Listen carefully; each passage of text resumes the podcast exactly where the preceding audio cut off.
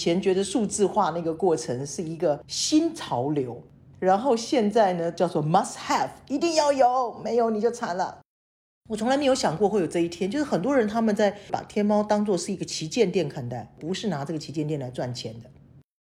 要不要做好感度？不要。你要不要帮你增加粉丝？不要。要不要做直播？要。为什么？Show me the money 啊，钱给我看呀，我有看到钱啊。二零二幺年，那是不是这两大主播很有可能会开始有降温的现象出现？降温应该是必然的吧。你好，我是 Bessy 李倩玲，目前身份是一位投资人。过去三十年，我的职业生涯跨越海峡两岸，几乎都在和广告行销行业打交道。我把自己的商业观察和思考记录下来，通过这本备忘录分享给大家。同时，欢迎你关注我们播客节目的微信公众号“备忘录加加减符号的加”，期待与未曾谋面的你有更多的交流，一起走进每一个正在发生的商业现场，探索有趣的故事。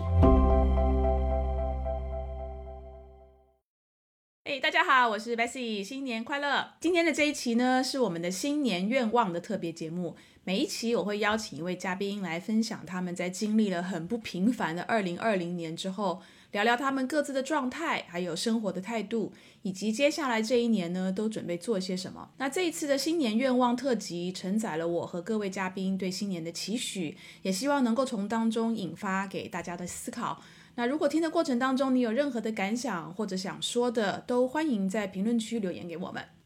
好，那今天我们这集的嘉宾呢，我要录这样的新年愿望的系列，肯定一定先把我最要好的朋友拉进来。啊，陷害他，那就是蒋美兰同学，我们欢迎蒋美兰。因为我们备忘录呢，还是随时都会有新的听众进来，所以呢，可能以前也也没有听过我们的节目的时候，可能不不是很清楚，呃，美兰姐她的整个的背景等等。所以美兰，我还是麻烦你跟我们的听众稍微简单介绍一下你自己好吗？还有你目前所在的这个行业。好啊，我是蒋美兰，我是费瑞互动的创始人跟 CEO。然后费瑞互动是一家做线上营销 （digital marketing） 的公司。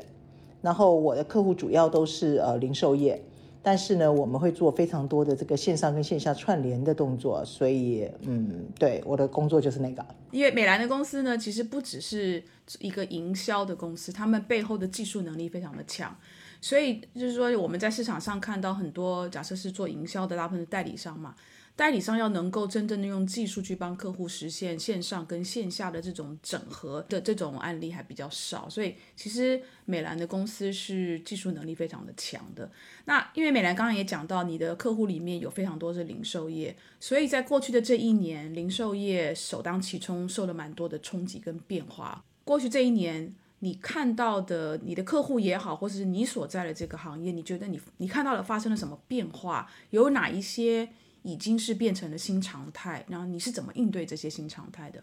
应该严格来讲呢，在去年二月的时候，我有一点点，就有一点点被惊到、吓到，在想我当时为什么要 focus 我的客户是零售业。二月的时候真的蛮惨的，因为当客户不开门，我们就没生意嘛，应该这么说，就是他们门都没开了，然后就有很多的事情就做不了。然后大家都待在家里，就就变成很多东西不是我要不要做的问题，是店也没开的话，我能做什么？应该说去年一整年，我觉得应该大家都可以感觉得到嘛，就大家对那个线上的要求就反而是更加更加的就猛烈，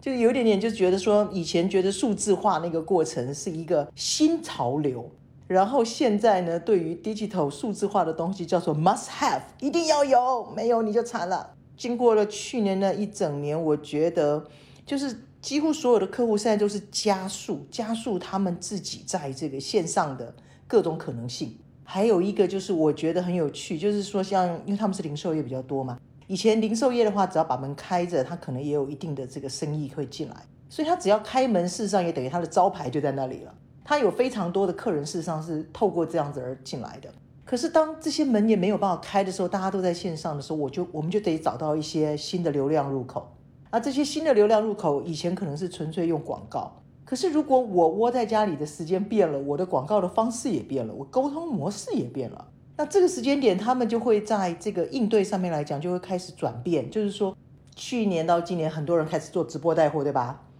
然后为什么要做直播带货？因为门又没开的话，我至少我打开我的手机，我能够跟你说一些话，你也听到了，你也愿意下单的话，那我这个门没开，我还是能够做生意的。这件事情在去年，我想大家都非常有感觉，已经不是一两个或者一点点的时间会去做这些事情。那你就会看到，我就说我们的客户是从以前如果做 digital 叫做一种 fashion，一种啊时尚，大家都潮流必须做，嗯，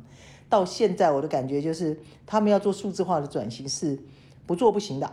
已经是非常非常急迫的。所以其实对我来讲也是很感恩，就是我们其实到了年底的时候，我们的营业额、我们的利润额都比去年高很多很多，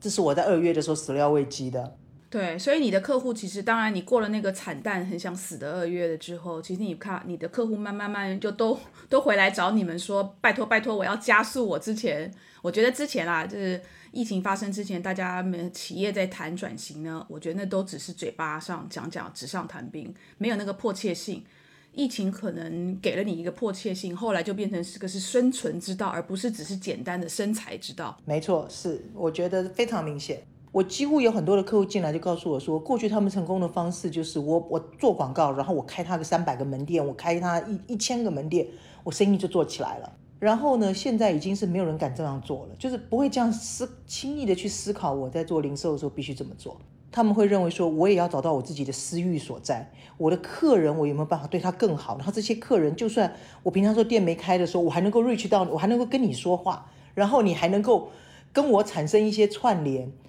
那这这个时间点，我觉得就很有趣，就不会说以前的话，零售业比较会比较少去思考说这些私域流量对我来讲有多重要啊，是不是一定一定要做啊？可是，一当你门不开的时候，那你的客人是要怎么买你家东西呢？怎么买你家东西？如果过去你是用这个门门店的方法来吸引客人进来，现在已经不行了。你必须还有另外一种方式来找到你自己的生路嘛？所以去年你的客户后来慢慢慢慢再回来再回来找你们，希望能够加速的，大部分都跟私域有关吗？私域蛮多的，还有直播咯。私域流量的这个获取，就是说，然后线上线下的这个串联，能够就不是只是从广告带进来，有没有办法再让他的客人跟他中间的关联度拉得更深？然后甚至于一些国际品牌会愿意再去做一些直播带货的模式。然后甚至于是酒店行业也愿意，就是说透过直播的模式贩卖一些酒店的这个，比如说住宿啊，或者是一些就是餐饮啊，就各种都有可能。就它不会单单只是就是以前就是店开着你进来嘛，然后或者说以前我们只要透过这些别的流量源，如果是酒店，只需要透过这些旅行的这个这个管道就可以了，不需要说自己的东西要做到多大多扩大。但是几乎不同的行业哦。都会开始去看自己到底在没有任何资源的时候，我自己能够掌握的流量有多少。所以你所在这个行业，从去年一直维持维持到现在，最火的一个就是私域流量，个就是私域的管理，就真的把私域给认真的做起来，然后管理起来，然后再来就是直播带货的这件事情。你认为，即使是疫情结束了之后，可能也不会也不会消失，而而反而会继续的越做越大，对吗？对，不会消失。当然还有一个就是视频了，短视频啊这一类型的东西。但是因为它比较不是我们公司经常做的任务，但是它确实在这个行业里面还是有非常多的人会去讨论使用这个视频的模型去跟客户产生沟通。这是这也是未来，但那个不是我们的主营项目嘛。所以这三件事情就是直播带货、短视频还有私域流量。你认为在二零二幺年？目前看起来是继续的蓬勃发展。呃，应该说直播带货的模型会有一点点改变。我个人觉得，就是说传统去年去年一整年直播带货的主流还是在淘宝身上嘛，它还是一个比较大的这个流量源呢。淘宝我们严格来讲就是那两大主播嘛，两大主播其实就占据了几乎我觉得我一半的流量嘛，大家都这么这么觉得，虽然事实上没有啊。因为他的这个其他的直播商太多了，可是事实上没有，只是他的光芒比较比较大一点嘛。可是呢，呃，在今年的话，我会觉得直播这件事情还是会做，因为必须这么说嘛，就是客户永远都比市场本来就慢半拍。对不起哦，我会被打。然后呢，另外一个就是说，我常常跟我们人家讲说，我觉得直播真的让人意乱情迷啊，真的就是意乱情迷。为什么意乱情迷？就是他可以直接看到钱嘛。我们以前说，哎，你要不要做这个这个这个知名度 awareness？呃，不要。要不要做好感度？不要。你要不要帮你增加粉丝？不要。要不要做直播？要。为什么？Show me the money 啊，钱给我看呀，我有看到钱啊。我们常常看到，就是如果他们今天上了直播间，我今天就算准备了几万份的东西上去，你就瞬间看到咚没了。哇，那个那个刺激感啊，那种怎么说嘞？就是作作为这个客户，突然间看到自己的东西卖掉，没有没有比这事情更高兴的了。只是说过去的这个管道可能是透过了，就是比如说大的主播或者是平台去去做。很多的客户会思考说，那我自己来做，我我可以怎样把它做得更好？那也有可能娱乐化一点啊，也有可能自己用自己的这个人物来带啊，也有可能被 IP 化呀。各种可能性都有，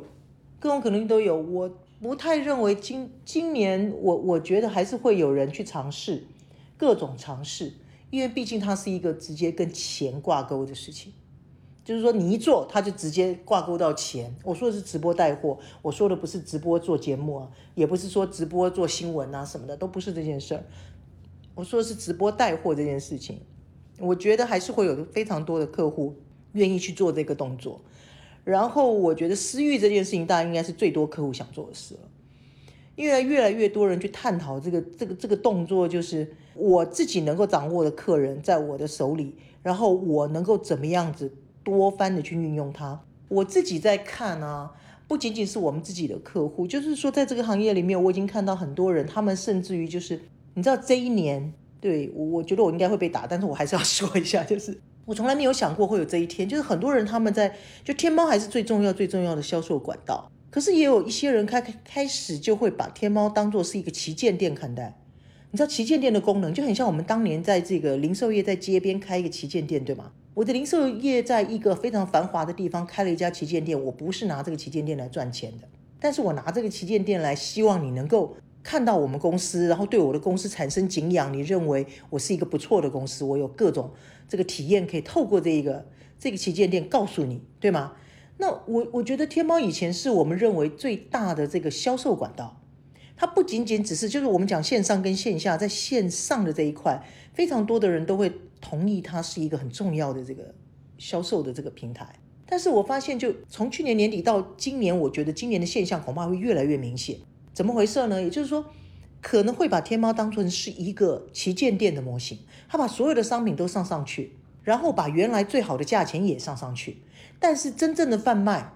真正的贩卖有可能会透过他们的各个不同的平台去运作，然后真正把它卖掉的这个价钱也有可能会产生一些变化。这在过去来讲的话，我们会觉得比较少人会这样操作。但是我们会觉得说，越来越多就是销售的管道出来了嘛，然后各种就是说不要二选一啊，各种一些政策也会出来。那当这些事情出来的时候呢，整个销售的渠道就会产生变化，它就会变成是说，没有错，我的确是最常进天猫进去看，但是我们发现现在好多人，这实在是有点 upset，就是有点点伤心啊，就很多人进去是我来看看说，哎呦，真的有这家店哦，他原来是卖这个价钱啊，然后。那这个人卖给我的价钱原来真的是便宜的，或者是我到另外一个平台去看啊，原来真的是比较便宜耶，那我就义无反顾的去下单。这个转变我觉得是蛮有趣的。根据你刚刚才讲的，从从过去两年，就是说两大主播把这个直播带货的这个呃，不管是氛围也好，或者是整个产业给炒热了起来。那像你刚刚讲的，将来我们现在看到有些新的形态，那那是不是代表这两大主播很有可能会开始有降温的现象出现？降温应该是必然的吧。就经过了这几年的炒作，就是我我觉得他们两个人虽然我还是很爱李佳琦啊，但是我觉得降温是必然的，啊，就是说已经可以看得出来，是大概呃，以前我们要上一个直播间东西我都买不到，我现在要买不到，我现在几乎都比较能够买得到了。就是说整个看起来就是观看人数也好，或者是说整个销售的状况来看，是的确会有慢慢降温的状况。当然最近没有太大的节日啊，也有可能，可能马上就过年了，我们还可以再跟着看。但是呢，降温我觉得是必。一定是的哈，一定是的，因为不同的平台，大家都会希望去抢这个这个生意嘛。那呃，抢走生意是也是必然的，所以降温也是必然的，这是没有办法的事。我知道你在私域流量的这个呃，说私域的这个管理上面是非常有经验的哦。那对于私域管理这件事情，如果这个品牌公司或是品牌客户他他自己本身是没有用一些比较先进或者是复杂的系统，可能吗？我我觉得是这样，就我们定义系统的难度，或者是就深度跟广度的问题喽。如果说你自自己本身确实是比较没有，就是呃太多这种开发的经验值啊，或者是说你有太多的预算去做这些开发，其实我觉得深究一些平台的基础功能，你也能够帮你自己做的蛮好的。但是呢，就连深究都不去深究的话，就比较麻烦了。你你你说我不会开发，那人家给你基本功能，你说我看不懂。那这个这就很难了，对不对？这个就就好像说我要减肥，但是我真的要减肥，然后我一定要减肥，然后我还每天吃，然后就看着那个说我一定会瘦，这不可能嘛！我在说的就是我自己，然后 我在说就是我自己，对的，我在说的就是我自己，每天对着那个东西说我一定会，我一定会减肥，但我完全减不下来的原因就是因为我就嘴巴说说的嘛，然后你也不做嘛，我不是李倩玲，李倩玲小姐超级有毅力的，妈。这实话就是说你自己没有开发的功能，就是说你自己觉得预算也也也不达标。但是其实很多平台，就尤其是微信这个平台，它有非常非常的功能。其实你如果仔细去研究它的话，它并没有要求你一定要付到很高的费用，或者是做一些什么样的东西。但是你要去研究它，好，研究一个平台给你就是带来能够带来一些什么样的事情。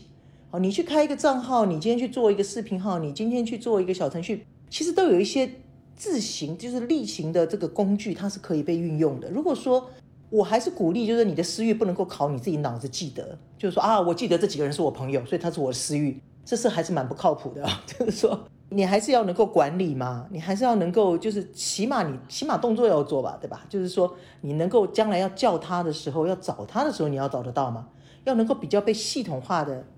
就是被你自己掌握住嘛。那这个时候就是说。那微信绝对是一个很好的工具平台了，这个这个无可厚非哈。那它也就有一些事情就可以去用它，包括企业微信，包括视频号，包括卡包，包括你今天要用这些说公众账号小程序，我觉得都有非常多现有的工具。它甚至有些商店也可以做一些搜一搜。很多事情就是说，如果我没有很大的预算，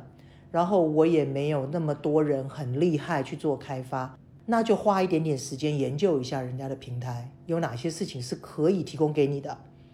我还是蛮认为是说，你可以不用说一定要花很多钱找我像我们这样的公司去帮你做服务啊。你说我没有的，但是我觉得你你你你至少可以就是说花一点时间去研究一下新的这一年，不论怎么样啊，就是说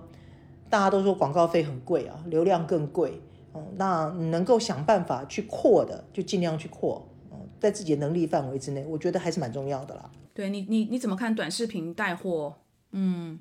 在二零二幺年，你觉得会会火起来吗？我个人觉得会啊，因为我觉得短视频带货呢，again 就是说，以前我们都在开玩笑说，抖音的那个那个做法就是，我本来很丑然后，噗一声变漂亮，对吧？然后或者是我的舞跳的很好，哇，这是抖音。但我绝对相信，就是大家都看得出来，就抖音在今年一定会花很多的时间，希望大家能够。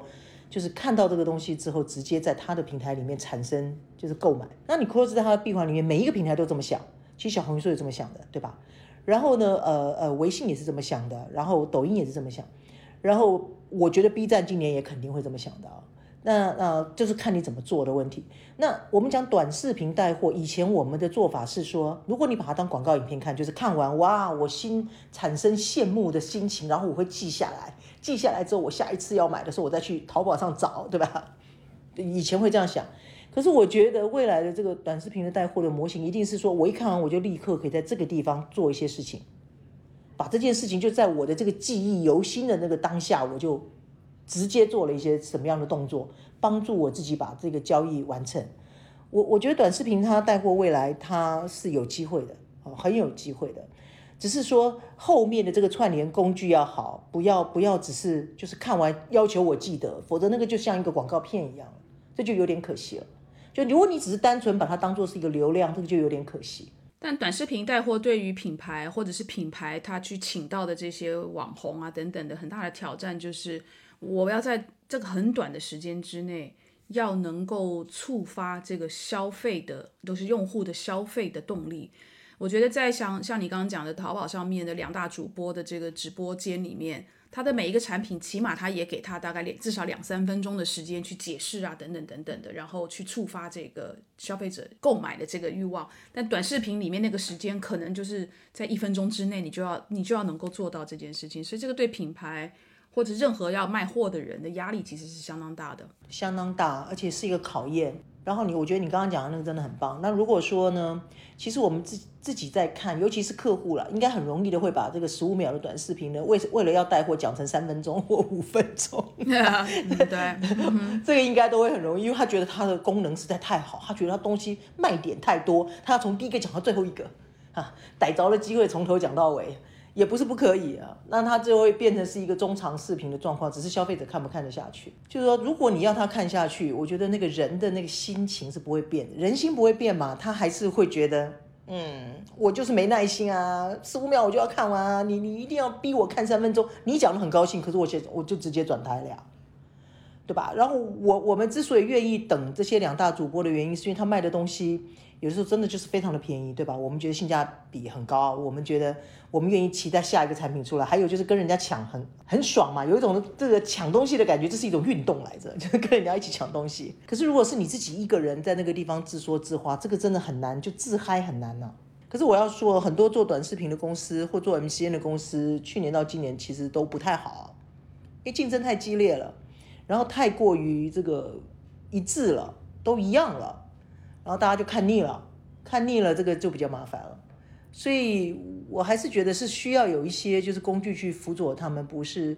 呃只是狂卖货。所以这个就真的很难。以前我们广告是给你留存一个点而已，对吧？留存了一个对我这个 branding 的这个印象度就已经很高兴了。现在我还求你在这么短的时间之内要直接点击它，然后直接买掉，这真的很蛮考验的，但很有趣。所以刚才美兰讲到了，就是看到二零二幺年的几个趋势。第一个直播，因为过去两年，尤其在二零二零年，两大主播的带动，把整个产业成就是成熟化，而且而且现在变成必备的一个跟消费者沟通的方式。所以直播呃成熟了之后，就会开始有很多其其他的新的形态的出现。那再来就是私域，我觉得私域做得好是把。你跟用户之间，从原来只是一个流量关系，只只是一个交易关系，把它升华到他跟你是一个算算朋友的关系吧，还没有到很忠心的这样的朋友，但只是就说，哎，我跟你的关系不是只是简单的你卖我买的这种交易关系，而是就有进步的这个升华。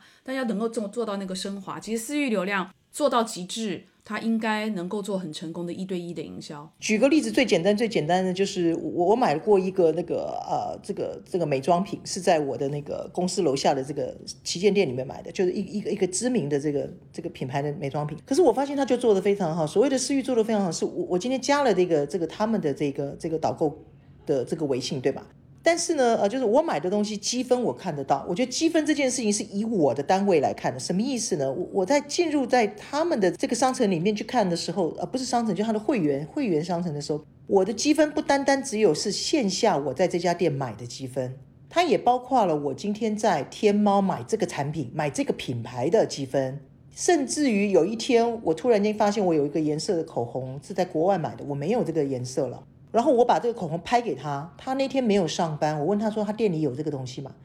他说我没有，但你等我一下，他就发了一个小程序卡给我。小程序卡里面呢，他说我可以帮你买这支口红，你直接点这个小程序，然后我就可以买了。哦，就这么方便，我就点了以后呢，就确实就是就是点进去，然后我就直接产生了购买，然后东西就送来我家了，我都没有见到他，我也没有去去天猫他的天猫店。那我要讲的就是，真正的私域是以这个客人为中心，所有的服务是这个客人为主。你帮我，就是我会觉得你尊重我。对于我这个这个客人而言，我觉得我真的很谢谢他尊重我，对吗？他人不在现场，他说我今天没上班。但他找到给我很快，他发了一个小程序卡。其实我发现这小程序卡上面是有这个导购的名字的，所以这些东西事实上在系统是可以做到的，就是一店一码，或者是说呃就带参数二维码嘛，一店一码，或者是每一个店员有一个有一个二维码，这些事情是可以做的。可是就我这个客人而言，我很感激这个这个这个导购，同时我也觉得说你跟这个品牌中间的关系就很长久了，就是觉得说哇好方便哦，因为他所有的积分全部都算的，不论我在哪里买。不论我在任何一个地方买，这个这种私域的做法是很重要很重要的。然后你如果能够在我还看到另外一个品牌，他们是在不同的渠道上面用他们不同的贩卖模型，啊，我觉得这个很酷的，就是说他们可以在他们私域里面贩卖的是年卡模型，他们可以在哪里贩卖的是什么什么大包装模型。我们以前在线下经常会这么做，可是我现在发现说，大家也会在线上的不同的渠道里面，尤其在私域里面，他给私域的导购有他们专属的赠赠品。可以给你的客人，那我就觉得这些很好玩。他们他们把以前我们认为啊线下很多以前我们就说面对面要有人情关系这样的做法引到线上来，还是可以做。我还是蛮期待以后未来可以有更多的人尝试把私域做到更好了。私域其实如果能够做到我们刚刚讲的极致，做到一对一的营销，第一个你就不需要再做任何广告投放了，因为。你非常的能够掌握到的，你的每一个用户他的需求，然后你只要只要打中了那个需求，其实他是愿意掏钱去买你的产品的。但是要能够了解这个用户的需求，这背后是要做相当多的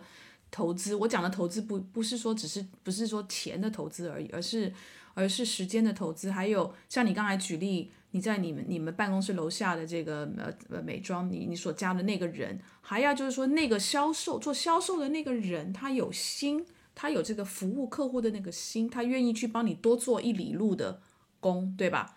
否则他也可以跟你说哦，我店没有就结束了，但是他没有在那边结束，他在继续的在帮你去寻找其他的解决方案，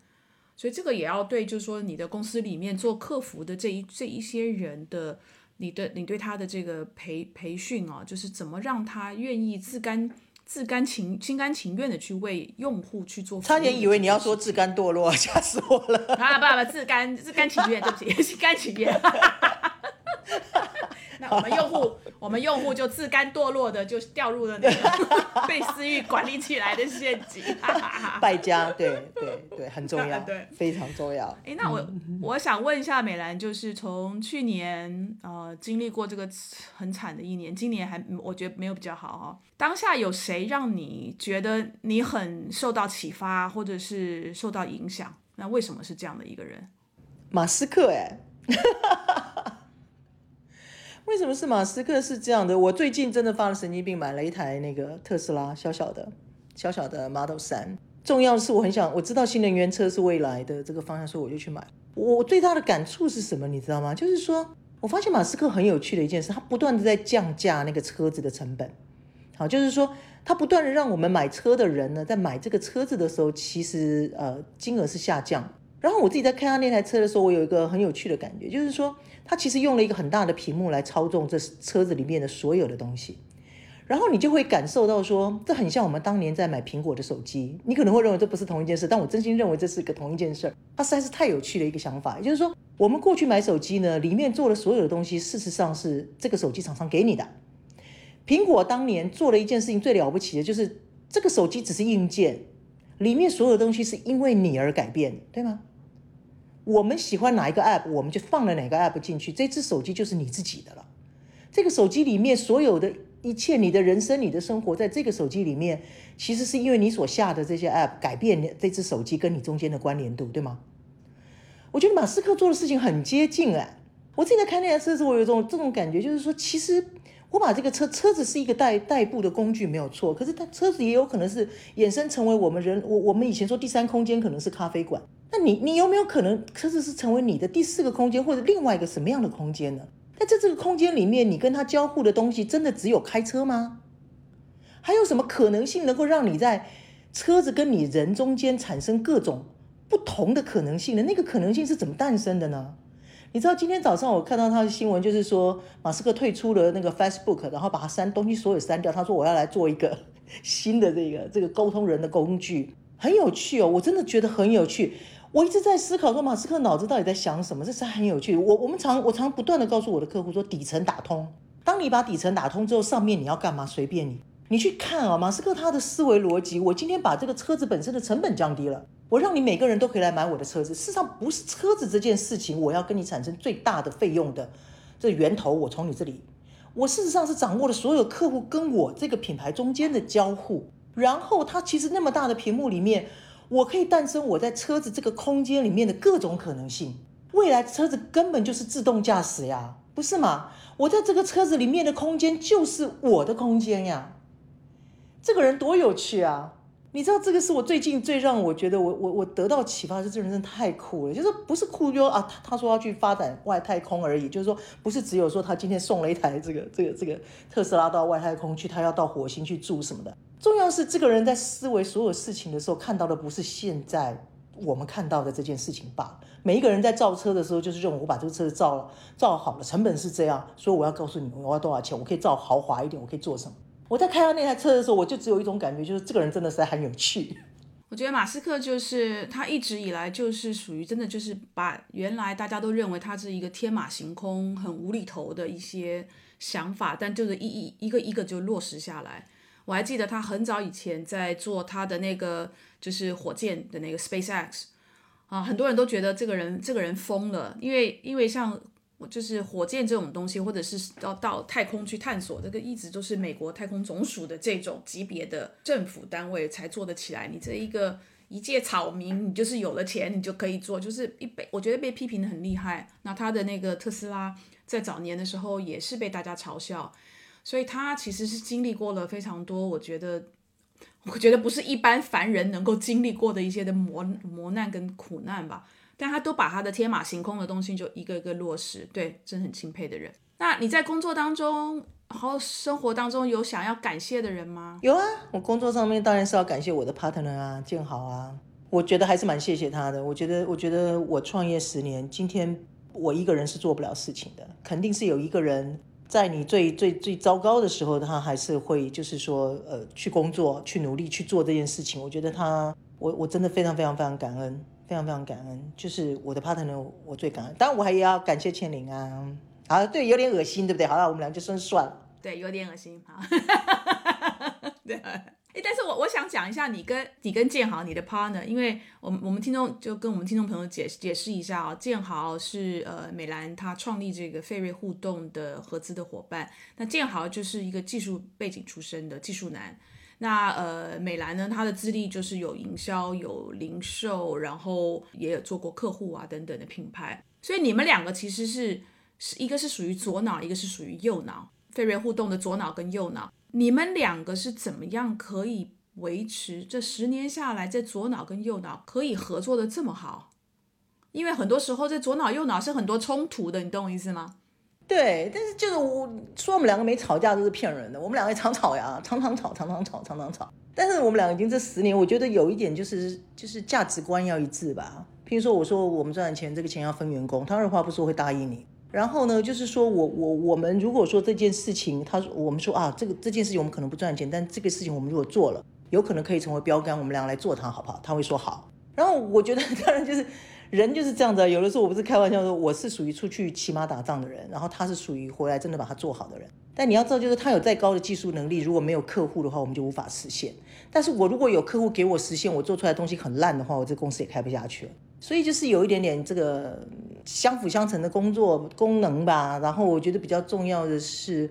对事情要负责任，就是说大家一起出来做生意，就是说每一个人都在自己的座位上做事情，但是。一定要负责任。你你如果一点责任感都没有的话，这个人再棒再聪明是没用的。有的时候有些事情，如果我们要就是比如说啊，有些事情我一定要跟他讨论，但是他又很生气，或者我又很生气的时候，我我我觉得我们现在的沟通模式都很妙的。我在一跟他开会，我就第一句话说：“我先跟你讲啊，你不用跟我吵架，因为呢，你再吵呢，这辈子这个朋友呢，你也不可能没有我啊，我也不可能没有你，所以不用跟我吵了。”吵也别要不要吵了，但我今天一定要给你解决这事，你是先告诉我哪一句话我不要说，说了你会非常生气，然后他就会告诉我说哪一句话你不要说，呃哦好，那句话我就不说了，就这样子。所以我觉得我不知道，我觉得工作是这样，就彼此一起努力的，光靠哪一个人，我觉得是做不出来的，没有可能。你们价值观非常的类似，所以这个价值观也决定了你们在呃共同创这个事业的时候，它的方向。这个方向不是只是业务的方向，而是就像你讲你讲的，哪些事情我们该做，哪些事情我们不该做。这个其实背后很多是价值观的价值观在主导那个决定。好，最后一个问题。好。你现在在看的书，或者是说啊，除了备忘录，我知道你听备忘录了啊。除了备忘录以外，有没有在听有在听的播客对，所以可不可以跟我们的听众推荐，比如说你的书或者是播客？嗯，我其实除了备忘录之外，我没有在听别的博客。我很诚实说，我会我会去看很多下很多 App，学很多知识去听。但是我我我不知道那算不算播客，我觉得不太算吧。就凭我会到得到啊，听听那个很多的书啊，我会去喜马拉雅，我只听了康永的，其他我也没听，真我好诚实哦。但是我最近的确在看一本书，叫做《高效人士需要养成的七个习惯》，这是很久很久以前的书了。可是最近太忙了，所以我又把它拿出来看。经典之作，嗯，对我又把它拿出来看了一下，对，就就觉得。永远都就是好的书，好像它的基本原则就是不会变吧，就不会变。我觉得这种这种经典之作就是源远流传，你你你经常拿出来再看一下，再复习一下，你就会发现，有的时候是你以前你以前在读的时候没有那样的感觉，但几年后你把它拿出来再重新读的时候，你觉得啊，我我终于有这样的感触了。对，就像那个。有一本很有很有名的叫做就很有名的书叫做《创新者的窘境》，它其实是在一九九零年底的时候写的，就三十年前的书了，的快三十年前的书。但是你现在拿出来看，他讲了很多的事情，还是在我们周边一再的发生。所以呢，这种经典作是值得、值得、值得呃这个万位的。那你在得到上面最近在听的，在最近在听的播客是什么呢？或者是课程？我其实呢，之前呢，我有曾经嗯。看过那个黄海的书，我我不知道你知道他黄海讲的这个新消费，在得道里，我觉得他讲的非常的好。嗯，就是说，然后还有杨宁的增长思维啊，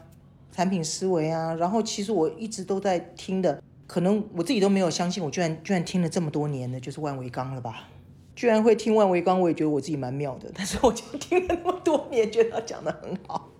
嗯。好，所以刚刚美兰推荐的书，还有美兰听的这几个在得道上的播客，呃，都是我觉得可以让我们的听众朋友大家参考一下，很值得听的几个内容。梁梁宁的那个我也有听，我觉得讲的，呃，他的每每一个章节都很短，所以你很容易在碎片时间里面听，但是讲的东西都还蛮实际的。他的他的过程，他自己的这个经历也非常的丰富。最后有没有给到我们听众朋友二零二一年的？祝福或者是建议呢？怎么样？这个在二零二一年能够活得很好啊，顺利就好，真的顺利就好。我觉得二零二一年呢，都不敢祈求要多么的，就像以前说哇，我今年要赚大钱，我都我都我觉得我今年觉得最重要，一切一切顺利就好。所以在这边也要祝福美兰顺利、平安、健康，好好的度过二零二一年。哦，好，嗯，一定会。那今天非常非常感谢美兰的时间，然后希望我们的听众从美兰的这个二零二零年的回顾跟二零二一年的展望里面有非常多的学习。好，谢谢，谢谢大家，拜拜，拜拜，谢谢。